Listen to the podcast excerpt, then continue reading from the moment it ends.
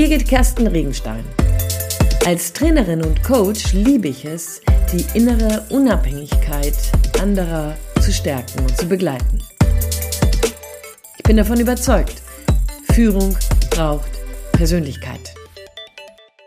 Wie schön, dass du heute wieder dabei bist. Ich freue mich darüber, mit dir über ein ganz besonderes Thema nachdenken zu können, das mir in den letzten Monaten, ja eigentlich schon in den letzten Jahren immer wieder sehr nahe geht und sehr wichtig geworden ist. Ich hatte jetzt sogar die Gelegenheit, das in einem größeren Projekt mit den Teilnehmenden zu bearbeiten. Wir hatten gleich zwei Tage dafür Zeit, und zwar geht es um das Thema Selbstmanagement. Das Thema Selbstmanagement, das verbinden viele, und so war das auch bei den Teilnehmenden erst, mm, in allererster Linie mit dem Thema Zeitmanagement. Jetzt finde ich, naja, also Selbstmanagement und Zeitmanagement, wenn ich jetzt tatsächlich Zeit und Selbst gleichsetze, dann finde ich, da kann man dann ein Fragezeichen hinsetzen, oder? Also Selbst gleich Zeit, hm, finde ich nicht so wirklich dasselbe und ich hoffe, dass du mir da folgen kannst.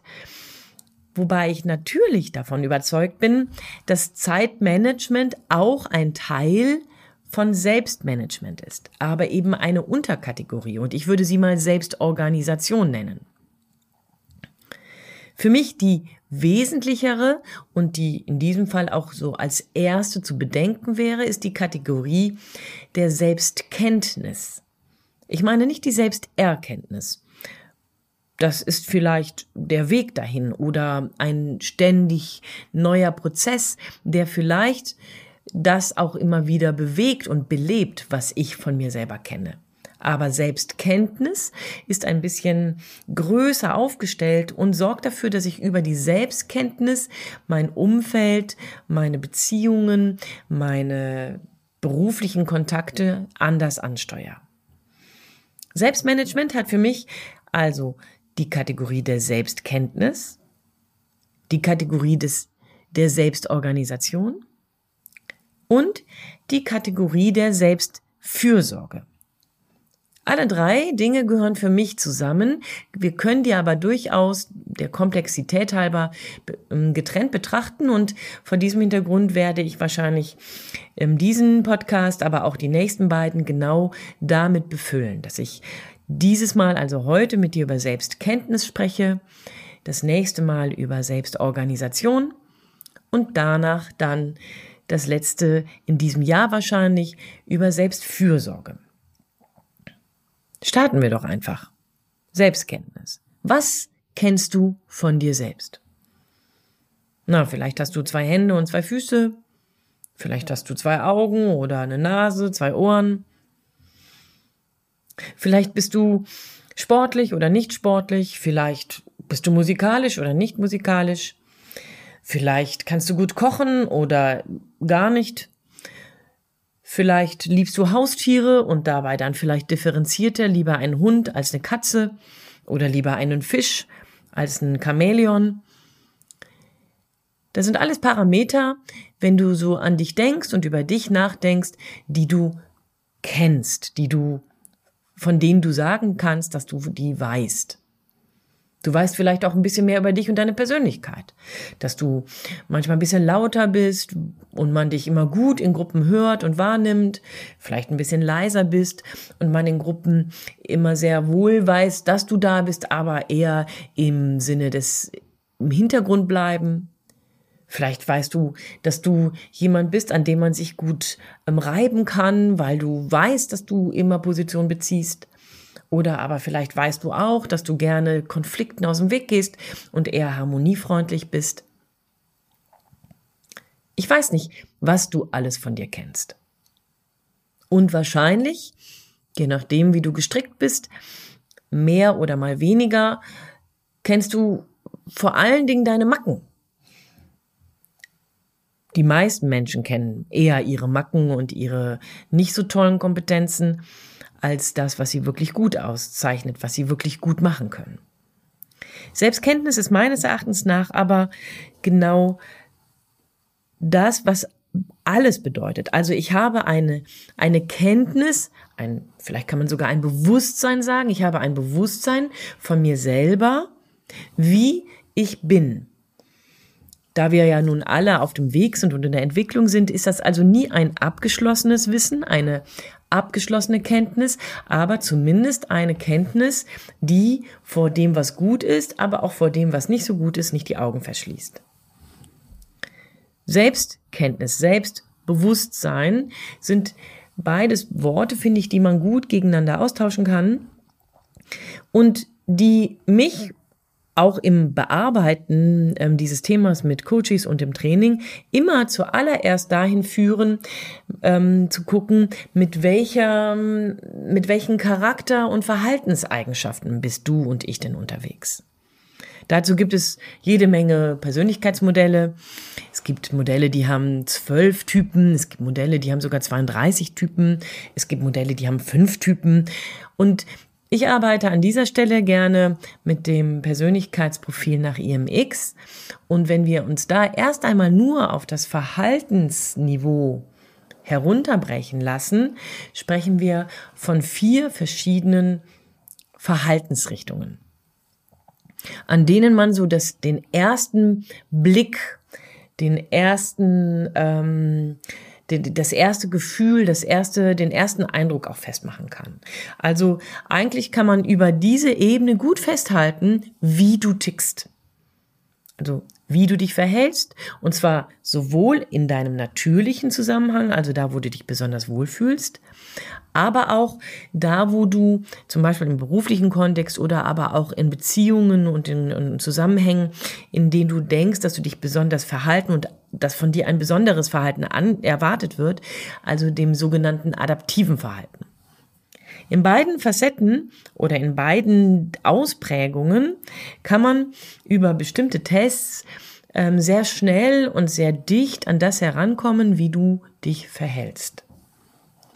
Und in welchen Situationen was dabei in deinem Verhalten als besonders sinnvoll oder aber vielleicht als manchmal auch kontraproduktiv wahrgenommen wird, und zwar von deiner Umwelt. Aha, jetzt kommen wir hier also noch in eine weitere Dimension, in einen weiteren Aspekt von Selbstbewusstheit, von Selbstkenntnis. Nicht nur, dass du ein bisschen mehr von dir verstehst, von deiner Art, wie du dich verhältst, von deinen Motiven, die vielleicht dahinter liegen, sondern auch, dass du mehr und mehr, wenn du dich kennst, ein Verständnis dafür hast, wie du nach außen wirkst, also wie dein Umfeld dich wahrnimmt. Ich hatte jetzt heute eine Supervision mit Teilnehmenden und dabei ähm, erzählte mir eine auf die Frage, wie man denn so die eigenen Kompetenzen für sich immer wieder ins, in den Blick nehmen kann, dass ja auch das Feedback von draußen dabei eine sehr große Hilfe ist. Und ich finde, das ist richtig. Ja, ich finde, das ist richtig, ohne dass ich das jetzt in diesem Zusammenhang dann einfach ähm, weiter diskutiert habe. Aber ich finde, es ist noch mehr eigentlich liegt es doch bei mir, dass ich mir meine Kompetenzen immer wieder bewusst machen darf. Wir sind also, wir kommen aus der Nummer nicht raus. Dich selber zu kennen, mich selber zu kennen, ist durchaus etwas Wesentliches, was sich unbedingt als unabhängig darstellen und auch entwickeln sollte von dem, was andere eventuell von dir und mir denken. Dass die dabei immer auch eine Rolle spielen, logisch. Ja, also dass wir nicht völlig auf, auf Planet Sorb sind und äh, sozusagen ganz alleine irgendwo auf dieser Welt herummarschieren, das ist klar. Aber wenn ich mit dir jetzt mal ganz kurz, wirklich nur so im, im Vorbeigehen über solche verschiedenen Verhaltensausprägungen nachdenke, dann geht es mir darum, dass du für dich selber hier ein größeres Gefühl bekommen kannst. Du kennst die vier Ausprägungen. Das ist einmal das ähm, dominante Verhalten, das ist einmal das initiative Verhalten, das ist einmal das stetige Verhalten und das ist dann zum letzten das vorsichtige Verhalten. Also dominant im Sinne von ich bin entscheidungsfreudig, also ich habe Lust an neuen Problemen, an neuen Problemen, die gelöst werden können. Initiativ, ich habe totale Freude an neuen Menschen, an neuen Begegnungen. Das ist für mich eine wahnsinnige Energiequelle. Stetig, es bedeutet für mich, dass man regelmäßig im Kontakt bleibt, Beziehungen bewahrt. Und das Vorsichtige ist, dass man sehr stark ein Gefühl dafür hat, was für Probleme da sind und wie die gelöst werden können um hier so im Groben mal was zu gehen. Ich kann jetzt natürlich im Podcast nicht mit dir einen Persönlichkeitstest machen, will ich auch nicht. Den kannst du, wenn du magst, kannst du den bei mir anfragen. Ähm, so der erste Wurf, der jetzt nicht unbedingt was mit dieser Typologie zu tun hat, sondern eher mit der Idee, dich ein bisschen besser kennenzulernen. Den findest du auch bei mir auf der Homepage. Das ist der sogenannte Antreibertest. Hm, dabei geht es dann um Motive, die dich vorantreiben. Selbstkenntnis bedeutet also auf der einen Seite ein Verständnis dafür zu haben, in welche Richtung agierst du, wie verhalte ich mich und was bedeutet das? Bleiben wir mal bei diesen Vieren, bei den Dominanten, bei dem Entscheidungsfreudigen, bei dem Initiativen, der so gerne Bewegung und ähm, Begegnung sucht, bei dem Stetigen, der gerne die Dinge bewahrt und auf schützt und bei dem Vorsichtigen, der eher die Probleme sieht und dabei auch die Analysefähigkeit mitbringt. Kompetenzen dazu haben wir schon gleich mitgegeben. Ja, also bei dem Menschen mit einem stark ausgeprägten D, da gibt es ganz, ganz, ganz tolle, begeisterte Freude zu Entscheidungen, zu ähm, Dingen, die herausfordernd sind. Da gibt es eine, eine, Risikobereitschaft dabei. Da gibt es die Freude dabei, ganz viele Dinge zu können und die dann auch auf den Weg zu bringen. Vor allen Dingen Ergebnisorientierung ist dabei eine Rolle, spielt dabei eine Rolle ist ein unheimlich schneller Typus normalerweise und da merkt man schon, ha, da könnte so ein bisschen ein Haken an der Öse sein, weil so manche Menschen mit diesem, mit dieser starken Ausprägung haben sicherlich manches Mal auch ein großes, großes Tempo, was andere in ihrem Team, in ihrem Umfeld vielleicht überrannt, überrennt. Der Initiative Mensch, das ist eher jemand, der total warm ist, der kommt in den Raum und da denkst du, die Sonne geht auf. Das sind Leute, die du, wenn du die so in Netzwerken siehst, meistens einen Pulk um sich haben, weil die magnetisch sind für Leute, für neue Leute. Das sind so die Menschen für den ersten Kontakt. Und Dabei haben die zu allem was zu sagen, sind freundlich, lachen viel, können begeistern und lassen sich schnell begeistern. Und naja, das ist genau das. Manchen ist das ein bisschen zu viel, manchen ist das ein bisschen zu sehr im Außen, manchen ist das ein bisschen zu anstrengend. Ihre Assoziationskraft ist auf der einen Seite tatsächlich auch eine Stärke, aber an manchen Stellen eben auch ganz schön durcheinanderbringend und damit wären wir dann gleich bei jemandem aus den anderen beiden Gruppen noch, die damit echt ein Problem haben. Menschen, die eher stetig sind, die bewahren, sind meines Erachtens nach so typisch Menschen, die so für den, für die zweite Kontaktlinie unwahrscheinlich stark sind. Die wissen, wie man Beziehungen bewahrt. Die wissen, wie man dabei ähm, das, was auch gut war, mit in die Zukunft nimmt.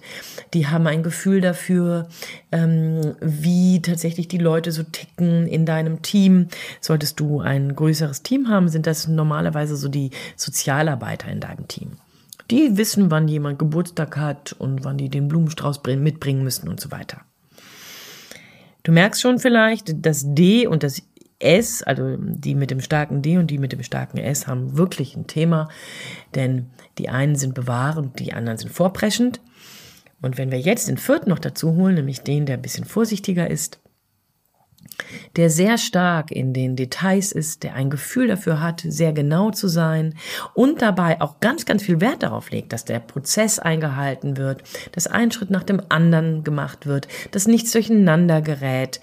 Da gibt es eine fast schon natürliche Konfliktlinie zu Menschen, die ein starkes I haben. Ein starkes I und ein starkes C, also ein, ein starkes, ähm, ein starker, vorsichtiger Mensch, die haben eine natürliche Konfliktlinie. Ja, um das so anzureißen. Welchen Effekt hast du auf dein Umfeld? Welche Reaktionen provozierst du in deinem Umfeld? Bist du immer damit zufrieden? Ist vielleicht auch deine Außenwirkung tatsächlich passend zu dem, was du in deiner beruflichen Aufgabenbeschreibung erfüllen sollst? Also passt deine, deine Außenwirkung so, wie du gerade mit deinem Verhalten unterwegs bist, in der Kombination, denn wir haben von allen Vieren natürlich etwas, in der Kombination von den Vieren ist dein Gemisch genau das, was es braucht, um erfolgreich in deiner Position zu sein? Schau dann auch nochmal genauer hin und beobachte dich, ob du den Effekt provozierst, den du gerne haben möchtest. Wenn ja, super. Herzlichen Glückwunsch. Toll. Man braucht da manchmal auch nicht näher hinzudoktern, ähm, als, es, als, als es jetzt vielleicht auf der Hand liegt. Aber wenn du merkst, nee, da gibt es einen Unterschied. Ich möchte gerne eigentlich anders, aber irgendwie gelingt das nicht. Da macht es Sinn, da nochmal genauer hinzugucken, genauer hinzuhören, an welchen Stellen das eventuell ist.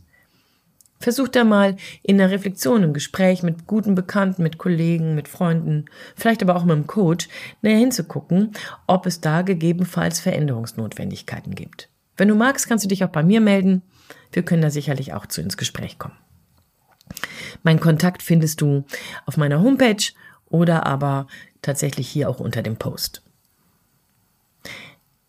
Das also erstmal heute zu Selbstkenntnis. Und du merkst, wenn wir darüber sprechen, dass das garantiert ausbaufähig ist. Wie gesagt, es gibt einige Dinge, die du bei mir auf der Homepage dazu findest. Der Antreibertest, von dem ich eben geredet habe, aber auch Blogs, in denen ich von den Antreibern schon mal erzählt habe.